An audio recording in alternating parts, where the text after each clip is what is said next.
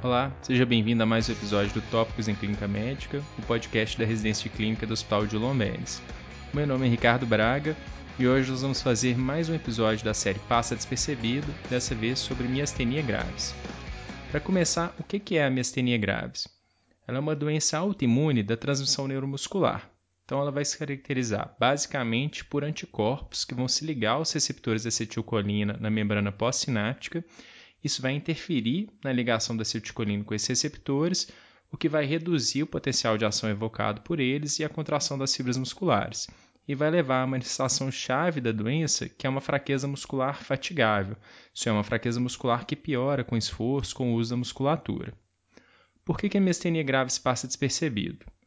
Bom, em primeiro lugar, ela passa despercebida, a gente tem dados que confirmam isso. Por exemplo, tem um dado que mostra que o tempo do início dos sintomas até o diagnóstico, em média, é superior a um ano.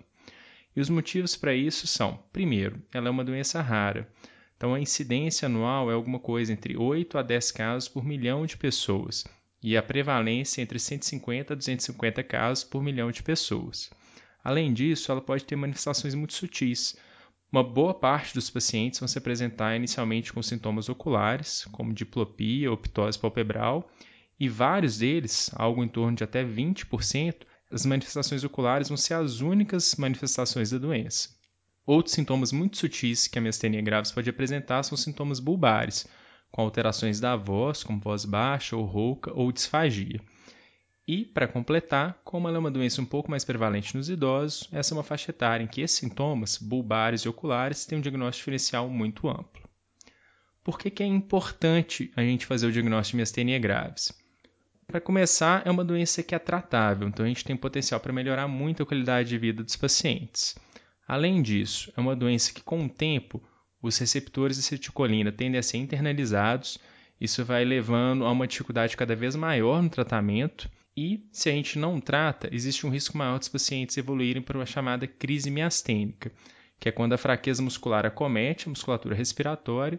Esses pacientes então passam a precisar de ventilação mecânica, ou invasiva ou não invasiva, é uma emergência médica. O tratamento reduz o risco disso acontecer. Quando que nós vamos suspeitar que os pacientes têm miastenia graves? A gente já comentou que a manifestação inicial muito comum são sintomas oculares, então a gente não deve subestimar as queixas de diplopia, de ptose palpebral. A mesma coisa serve para os sintomas bulbares, valorizar as queixas de disfagia e de alteração da voz. E como a fraqueza muscular é fatigável, a gente vai prestar uma atenção particular para quando a história for de sintomas que são flutuantes, que os pacientes falam que pioram ao longo do dia, ou uma voz que vai piorando à medida que conversa ou que tem outros fatores de piora, como por exemplo calor, estresse emocional, cirurgia, infecção e até exposição a algumas medicações, como as quinolonas e os aminoglicosídeos. Por fim, não esquecer que a maioria dos pacientes a fraqueza vai se tornar generalizada, então ela pode se manifestar em qualquer parte do corpo. Bom, e quando eu suspeitar, como que eu vou fazer para diagnosticar?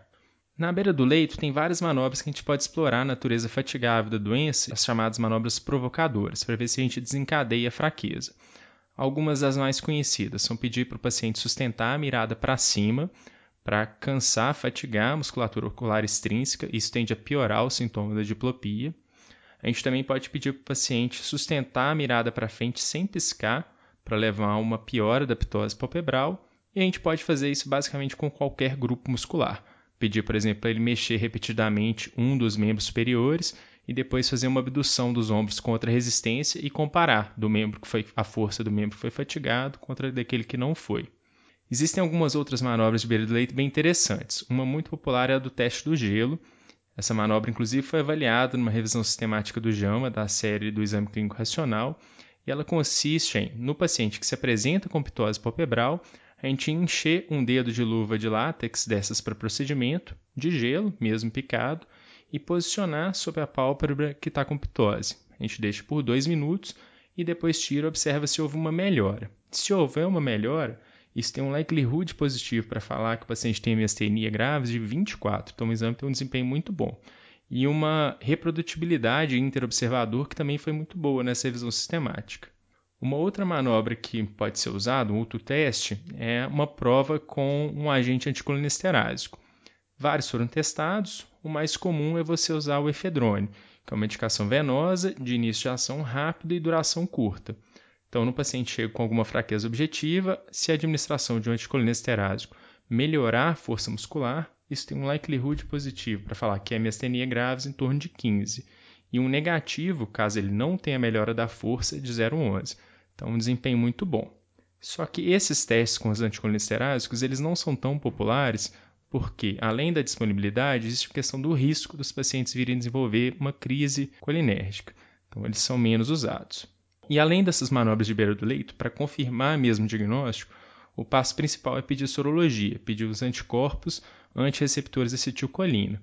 Eles são bem sensíveis e específicos, mais de 90% para os dois parâmetros, e no paciente com a clínica compatível e a sorologia positiva, isso é o suficiente para fechar o diagnóstico. Por outro lado, se a sorologia vier negativa, isso não afasta miastenia graves, principalmente nos pacientes que têm manifestações oculares exclusivas. Nesses casos, a sensibilidade à sorologia é bem menor, pode chegar a ficar em torno de 50%. Existem alguns, outro, alguns outros exames que a gente pode lançar a mão, por exemplo, a eletroneuromiografia, mas esses exames são mais difíceis de executar, mais difíceis de interpretar e eles ficam reservados para o especialista.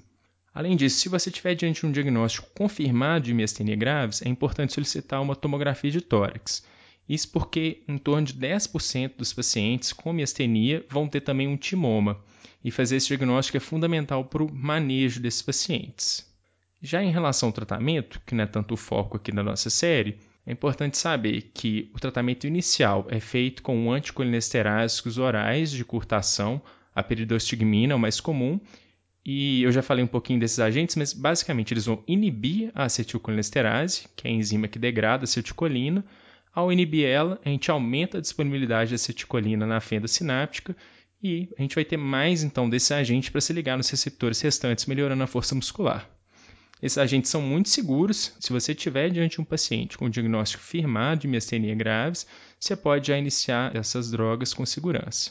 Por outro lado, a maioria dos pacientes vai precisar de algum tipo de terapia imunomoduladora. Os corticoides geralmente são a primeira linha, mas tem vários outros agentes. Essas drogas já têm um risco. Se elas forem iniciadas de uma maneira muito agressiva, muito rápida, elas podem levar a um deterioramento dos sintomas.